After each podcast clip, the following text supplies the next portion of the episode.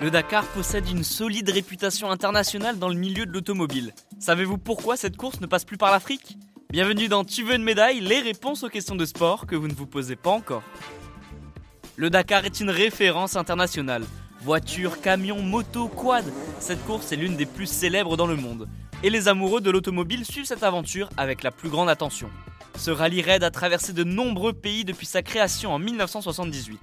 Et Cocorico, un Français en est le créateur. Il s'agit de Thierry Sabine, un pilote de rallye.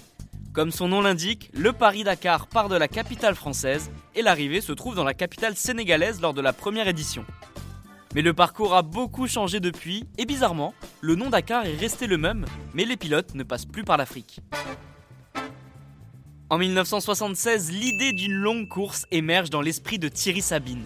Deux années plus tard, le motard dessine un parcours de 10 000 km entre Paris et Dakar. Cette course a offert son lot de belles histoires et continue de le faire, mais également de tragédies. Son créateur, Daniel Balavoine, et trois autres personnes ont trouvé la mort dans un accident d'hélicoptère en 1986 par exemple.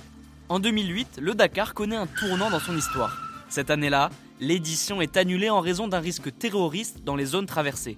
Depuis, le Dakar n'a plus mis les pieds en Afrique.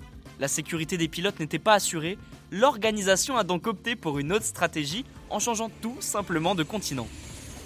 L'édition 2009 s'est déroulée en Amérique du Sud comme toutes les suivantes, et depuis 2020, l'Arabie Saoudite accueille cette course. Le nom Paris-Dakar est donc vite devenu le Dakar.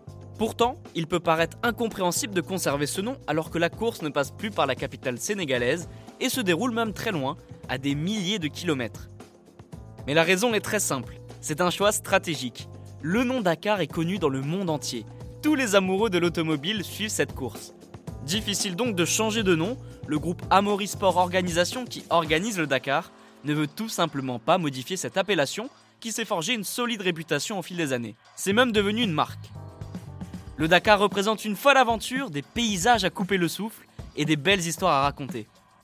Alors même si le Paraguay, le Pérou, l'Argentine, la Bolivie, le Chili ou encore plus récemment l'Arabie Saoudite ont accueilli cette magnifique course lors des dernières années, le Dakar devrait continuer à s'appeler comme ça encore très longtemps. Et oui, cela peut paraître étrange d'organiser un Dakar loin du Sénégal, mais cette particularité contribue également à rendre cette course unique. Et bien voilà, vous pouvez désormais expliquer pourquoi le Dakar ne se court plus de Paris à Dakar. Vous pouvez écouter ce podcast et nous retrouver sur Apple Podcast, Spotify, Deezer, Castbox et toutes les autres plateformes. N'hésitez pas à partager, noter ou laisser en commentaire une question. J'essaierai d'y répondre dans un prochain épisode. Je vous retrouve rapidement pour une prochaine question de sport dans Tu veux une médaille. A très vite.